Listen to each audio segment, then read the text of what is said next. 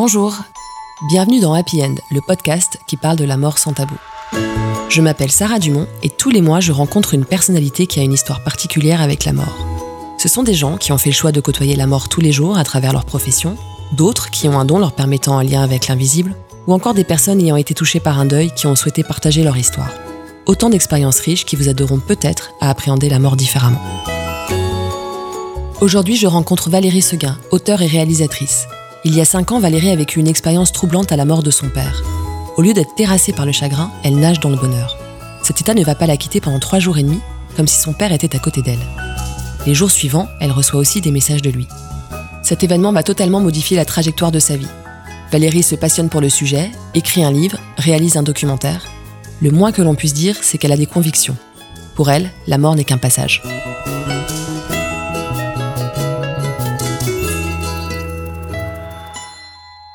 À la mort de mon père, c'était en 2014, donc il y a à peu près 5 ans déjà, mon père était complètement euh, athée, euh, ne croyant en rien.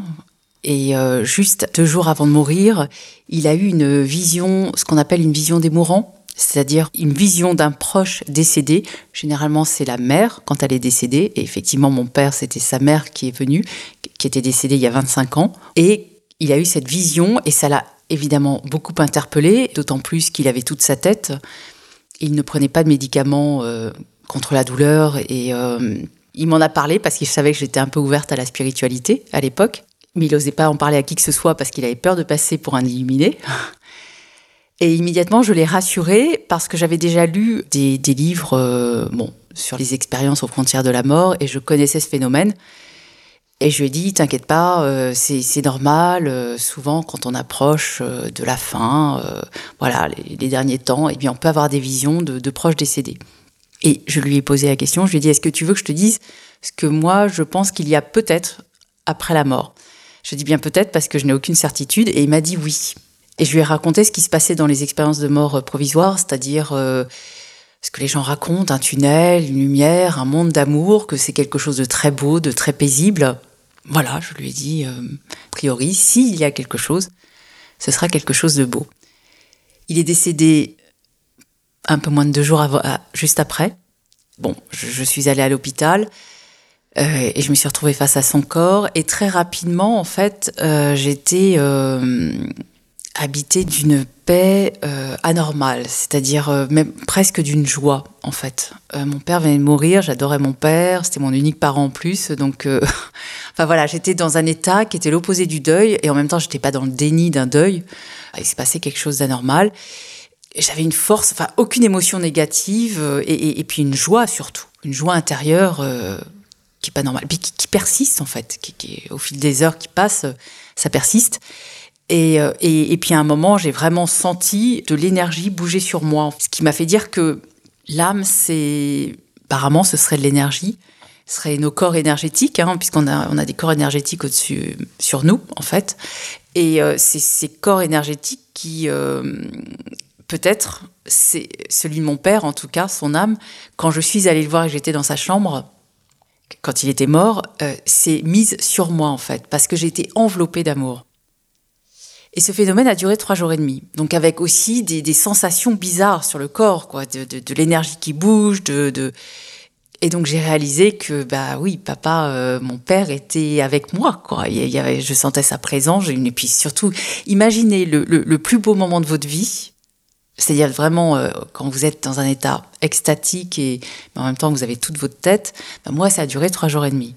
Donc c'était évident que c'était anormal.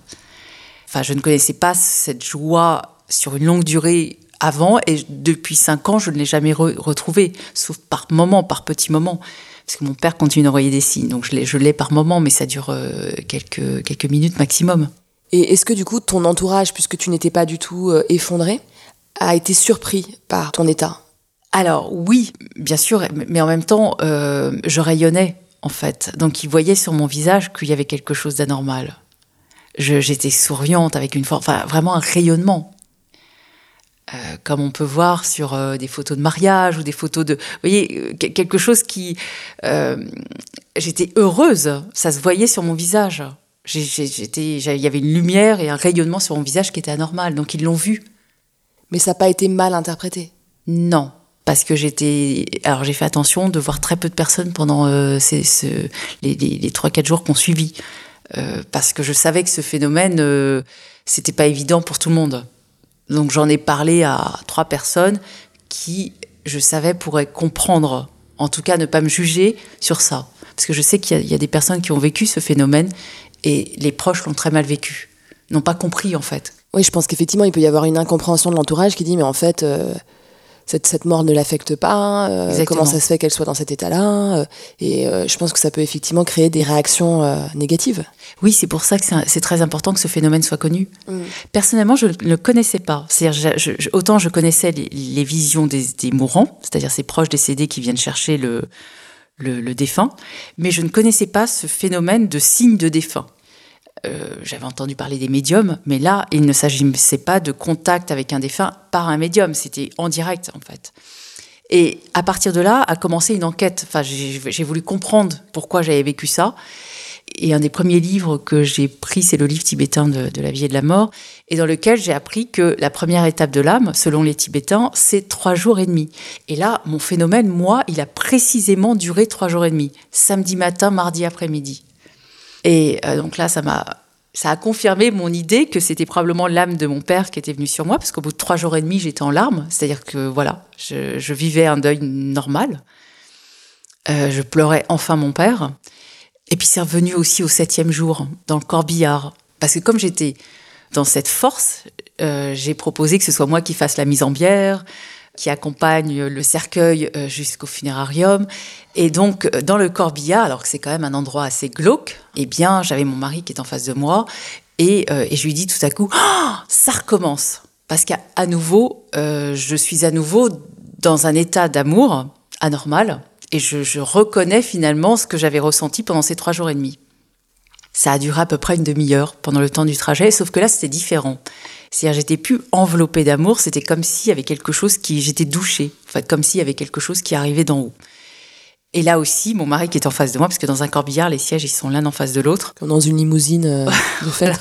là aussi, il voit mon visage se transformer, euh, rayonnante, euh, lumière, luminosité. Enfin, voilà, c'est un grand, un énorme sourire, c'est incroyable. Donc, au septième jour, mon père m'a à nouveau envoyé un signe. Et depuis cinq ans, j'en ai eu plein d'autres. Mais euh, avec ces phénomènes, mon père m'a prouvé que l'au-delà existe, que les défunts continuent dans un autre monde, dans une autre dimension, mais qui sont bien, euh, voilà, ils continuent d'exister sous une autre forme. Est-ce que tu penses que cet état d'amour est proche de, ceux, euh, de celui qui est décrit par les personnes qui vivent une expérience de mort imminente? Alors, peut-être moindre, parce que eux, ils disent c'est un état d'amour qu'on peut même pas expliquer sur Terre.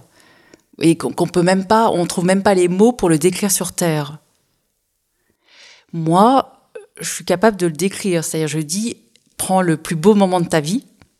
Eh bien, moi, imagine l'état dans lequel tu étais, ça a duré trois jours et demi.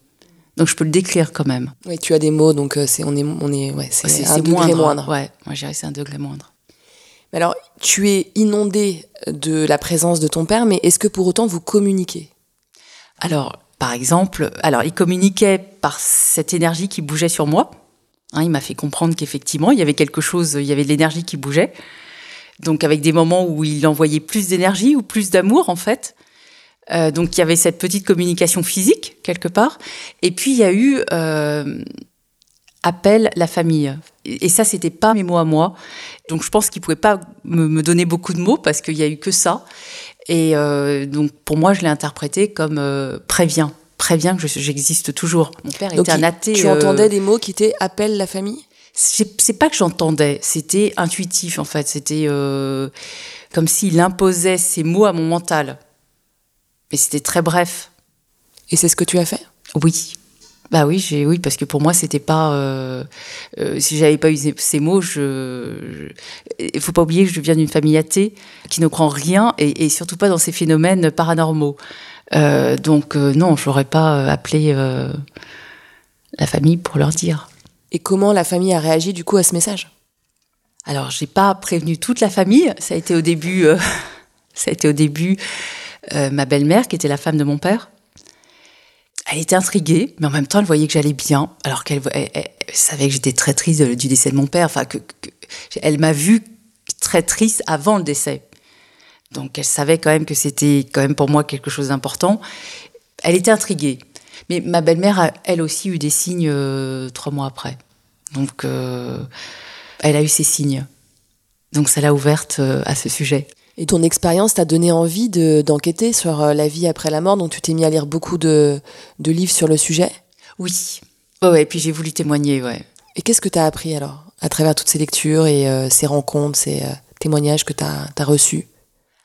Alors déjà, euh, j'avais dit à mon père, t'inquiète pas, c'est quelque chose de beau. Et en fait, ce n'est pas toujours vrai ça. Euh, en enquêtant, je me suis aperçue qu'il y avait des expériences de mort provisoire qui se passaient mal. Euh, on sait qu'il y a à peu près, les dernières études montrent que c'est à peu près 18% de, de, cas d'expériences de, mort négatives.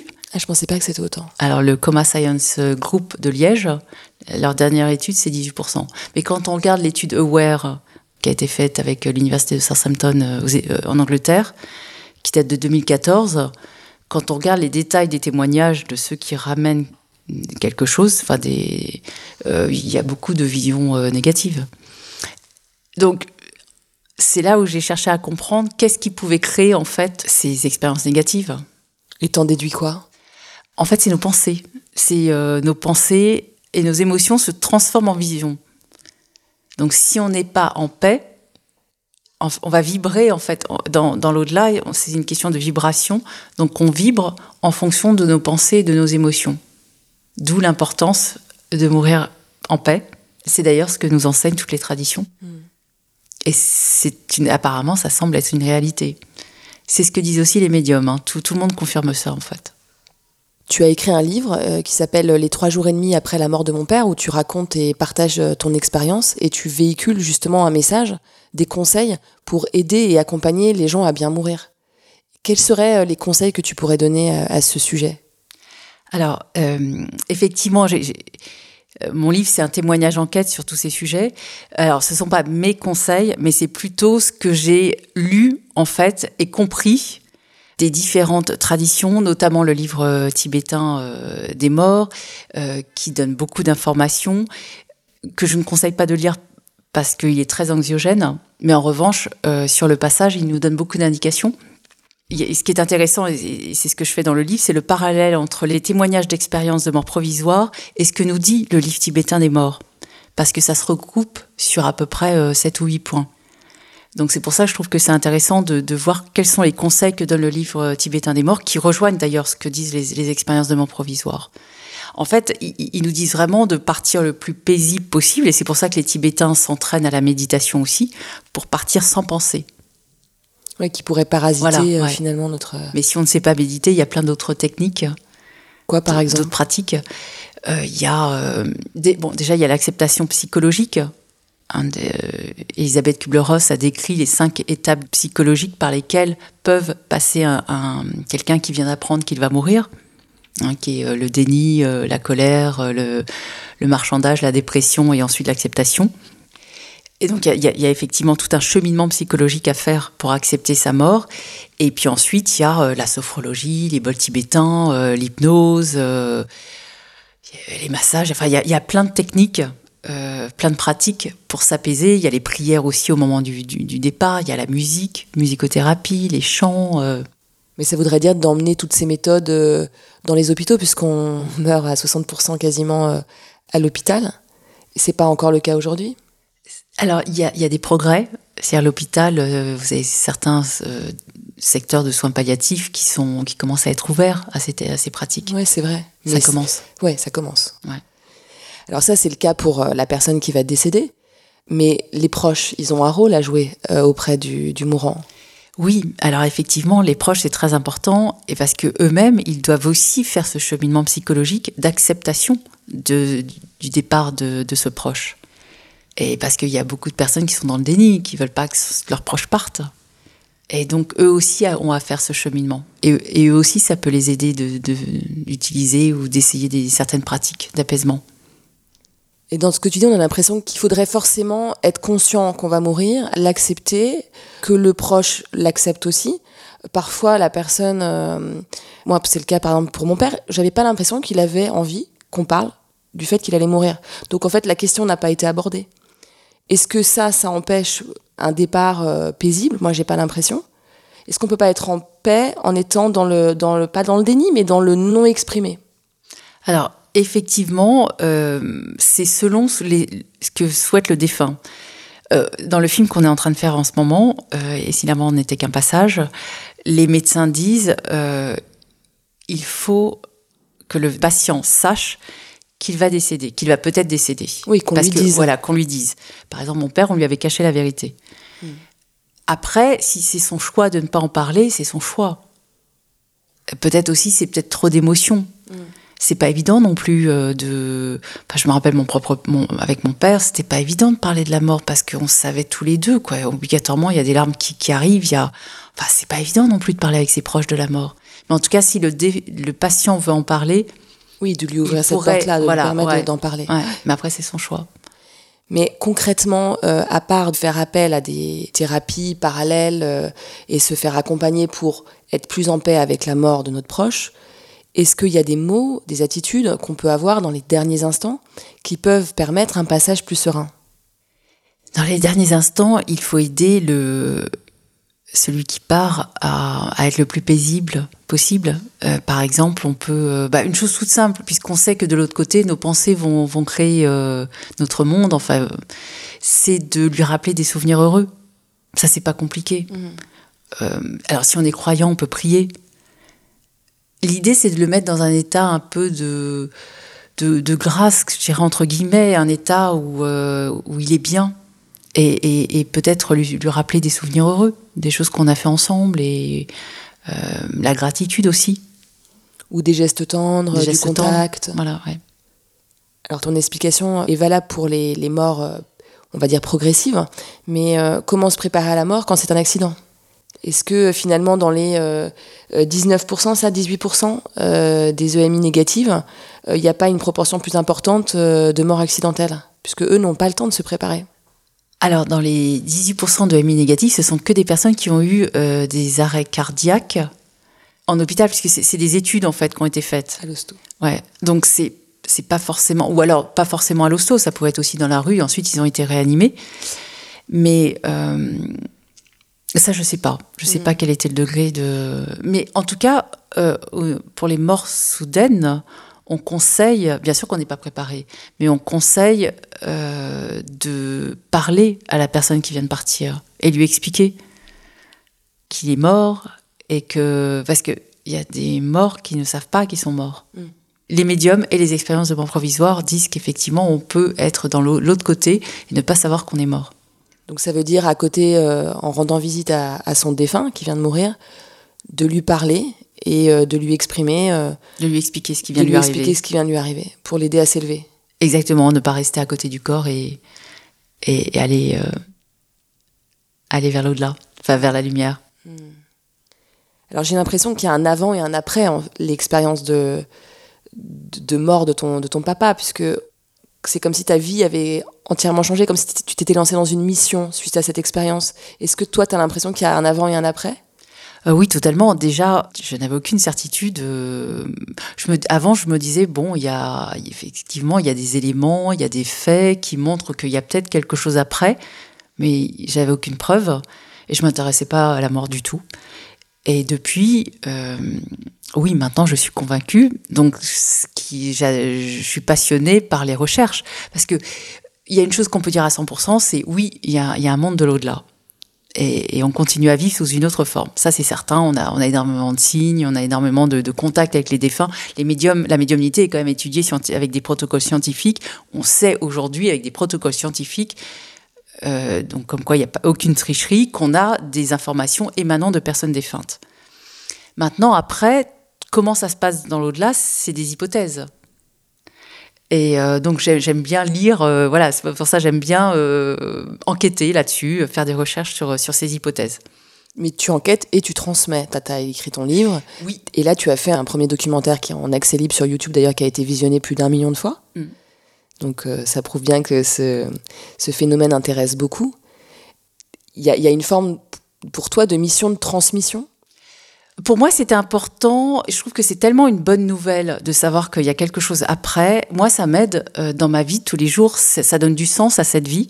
Parce que sinon, j'ai le sentiment que s'il n'y a que cette vie terrestre, il y a un côté absurde. La plupart des humains sur cette terre euh, souffrent. Je, ne vois pas tellement l'intérêt en fait. Et je trouve que ça donne du sens à notre vie.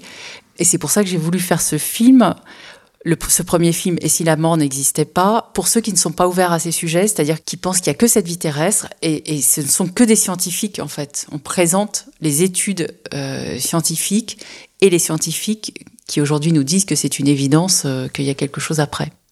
De quelle étude scientifique tu pourrais nous parler qui prouve l'existence d'une vie après la mort?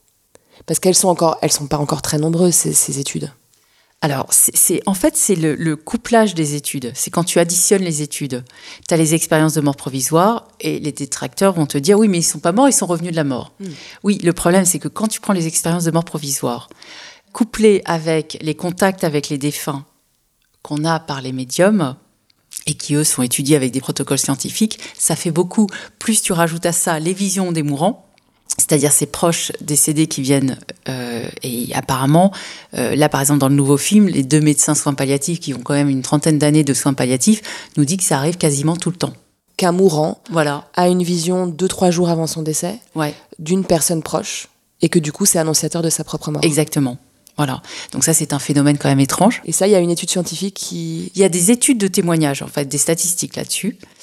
Et il y a également la décorporation, puisqu'il y a quand même des cas comme le cas de Nicolas Fraisse, euh, où la personne est capable de sortir de son corps et aller voir ce qui se passe à côté et qui ramène des informations. Donc ça fait beaucoup en fait. Euh, les études sur les vies antérieures, les études de cas d'enfants qui, euh, quand ils commencent à parler, racontent des vies antérieures, avec vérification de, de preuves. Donc ça, ça fait beaucoup en fait. Si vous additionnez toutes les études, tous les cas, tous les, phénomènes observés. Pour toi, il n'y a aucun doute. oui, exactement, oui. Pour toi, c'est rassurant. Euh, et c'est pour ça que tu as envie de le communiquer, dire cette vie n'est pas la seule qu'on va vivre et euh, il y en a une derrière, voire plusieurs. Sous d'autres formes, on ne sait pas exactement. Hein, euh. Mais est-ce que ça doit nous aider à conclure de la façon dont on doit appréhender notre vie terrestre? Oui, et comment il faut la vivre alors? Qu'est-ce que tu retiens? Quel message tu as envie de transmettre à ce sujet? Bah, Apparemment, on viendrait ici pour vivre une expérience, déjà l'expérience de la matière qui est dense, euh, se frotter aux autres. Parce que dans l'au-delà, c'est un peu la... il y a un côté parfait en fait, il y a un côté euh, on est dans l'amour, tout va bien. Donc on viendrait aussi ici pour vivre un peu une expérience de, de pas de difficulté parce que c'est peut-être trop est-ce trop facile de l'autre côté? Je ne sais pas, mais enfin, euh, voilà on choisit de, de, venir sur Terre. Est-ce aussi pour euh, évoluer, apprendre euh, à s'aimer, à aimer l'autre dans la difficulté? Il y en a qui disent, beaucoup de, personnes qui reviennent des expériences de mort provisoire nous disent qu'on est là pour apprendre à aimer. Donc peut-être qu'effectivement, on est là pour progresser. En tout cas, c'est un chemin de progression, chemin d'évolution. Est-ce que tu peux encore vivre la vie que tu menais avant? Tu as gardé le même métier ou c'est vraiment aujourd'hui ton activité principale que de travailler et d'enquêter sur ce sujet? Ah Non, j'ai arrêté. J'ai arrêté ce que je faisais avant. Et pourquoi? Parce que cette mission a pris le pas sur tout le reste? Alors déjà, euh, quand j'ai écrit le livre, je me suis plongée dedans et je ne pouvais pas faire deux choses à la fois. Donc j'ai arrêté pendant un an de, de travailler. Quel métier tu faisais avant? Je faisais du conseil je faisais de la formation sur tout ce qui était management euh, et commercial. Donc j'étais en freelance. Donc c'est vrai que j'avais déjà un petit peu de temps quand même. Euh, je travaillais pas à plein temps. Et euh, donc avec l'écriture de livres, oui, je me suis, bah, j'étais incapable de faire autre chose à côté. Et puis ensuite j'ai enchaîné avec le film et c'est un choix, voilà. Donc de temps en temps il m'arrive de faire des petites missions de formation à côté, mais j'en fais plus beaucoup. Alors tu travailles sur un deuxième documentaire. Euh, est-ce que tu peux nous en parler? Alors sur euh, YouTube, on a annoncé la partie 2 du film sur Et si l'âme existait vraiment? C'est vraiment où en est la science sur la vie après la mort et on conclut qu'effectivement, il y a quand même beaucoup d'évidence, euh, même s'il n'y a pas de preuves scientifiques, mais il y a beaucoup d'évidence comme quoi il y a quelque chose après. Et l'idée, c'était de faire un deuxième film sur c'est quoi cet après, c'est quoi l'âme, et est-ce qu'on peut s'y relier dans cette vie, à quoi ça sert de s'intéresser finalement à son âme? Comment se préparer soi au passage, comment accompagner quelqu'un. À la fois, on l'aborde à la fois de manière psychologique et de manière spirituelle. Et puis après le décès, également, pour les proches restés sur Terre, comment est-ce qu'on peut appréhender différemment ce deuil, ce deuil récent? Et puis le défunt aussi, quelle indication on peut lui donner sur ce qu'on sait sur l'après, pour qu'il fasse justement un passage serein et qu'il arrive euh, en paix dans l'au-delà. C'est quasiment un guide. Euh, ouais, c'est un petit à guide. destination des accompagnants de proches à mourir. Et de, pour soi aussi, puisqu'il y a, ouais, la première, il y, a, aussi se préparer soi. Tu es entré en contact avec, j'imagine, donc des soignants, comme tu disais. Oui. Est-ce qu'ils sont sensibles à, à cette démarche? Oui, D'ailleurs, euh, hier, on a, j'ai visionné le, ce film qui est encore un brouillon, hein, il n'est pas complètement fini, avec une amie et qui m'a dit euh, mais tout le monde est lumineux dans le film. Tous ces soignants, tous ces médecins, ces infirmières, euh, enfin tout le monde est lumineux. C'est-à-dire, ce sont des, je dirais des, des, des, médecins qui ouverts, infirmières ouverts à ces sujets. ils voient beaucoup de, ils observent beaucoup de, phénomènes. Ils sont pas dans le déni. On peut pas dire euh, non, non, ça n'existe pas. Non, non, c'est pas vrai ce phénomène, vous mentez. On peut pas dire ça quand il y en a plein. Est-ce que c'est facile pour eux de, s'exprimer sur le sujet? Est-ce qu'ils n'ont pas peur euh? Apparemment, euh, plus maintenant. Plus maintenant. Les mentalités changent. Ouais, les mentalités changent, ouais. Ça évolue. Bah, il y a de plus en plus de médecins qui en parlent, ou en tout cas qui, admettent. Est-ce que ça les incite à, revoir le, le, rôle qu'ils jouent auprès des, des malades? À sortir de leur rôle d'accompagnant médical pour euh, finalement être plus dans l'humain? Oui, je le pense. Alors, je, suis allée aussi filmer euh, dans un hôpital euh, qui est un peu exceptionnel à Cluny. Et où là, effectivement, le médecin n'hésite pas à prendre sa guitare et à chanter auprès du patient. où les infirmières sont très empathiques. Tout le monde est très empathique. J'ai senti une douceur euh, dans, ce, dans ce centre hospitalier euh, que je n'avais pas vu dans d'autres hôpitaux euh, parisiens. Et comment tu l'as trouvé? C'est-à-dire que c'est connu que cet non, hôpital non, non, non, non, non, c'est parce qu'on a filmé une personne qui accompagne des familles à Cluny et qui nous a ouvert les portes en fait de cet établissement. Et on s'est retrouvé face à des soignants et des médecins absolument merveilleux. Et je me suis dit, tiens, bah, c'est là que je voudrais mourir, à Cluny. À Cluny.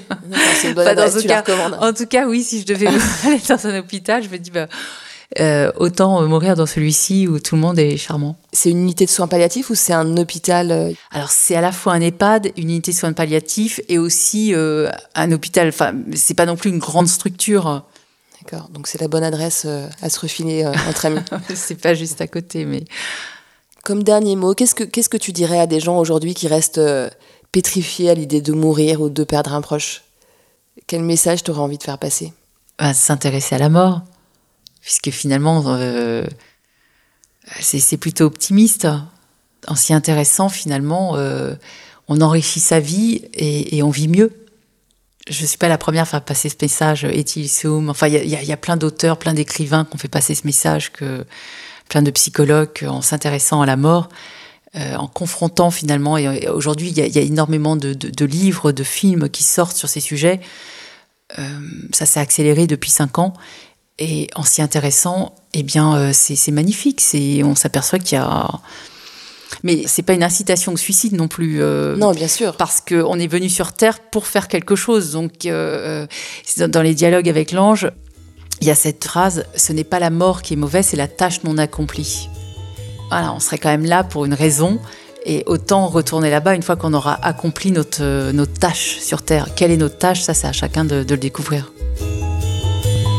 Happy End, c'est fini pour cette saison. Si vous aimez ce podcast, faites-le savoir autour de vous et sur les réseaux sociaux. C'est le meilleur service que vous pouvez lui rendre. Le livre de Valérie Seguin, Les trois jours et demi après la mort de mon père, est publié aux éditions Les Arènes et sera bientôt disponible en poche. Quant à ces documentaires, ils sont visibles sur YouTube. Je vous invite aussi à consulter le site happyend.life qui aborde la mort de façon positive et vous donne rendez-vous le 26 septembre prochain pour un nouvel épisode. Et d'ici là, vivez en paix avec la mort.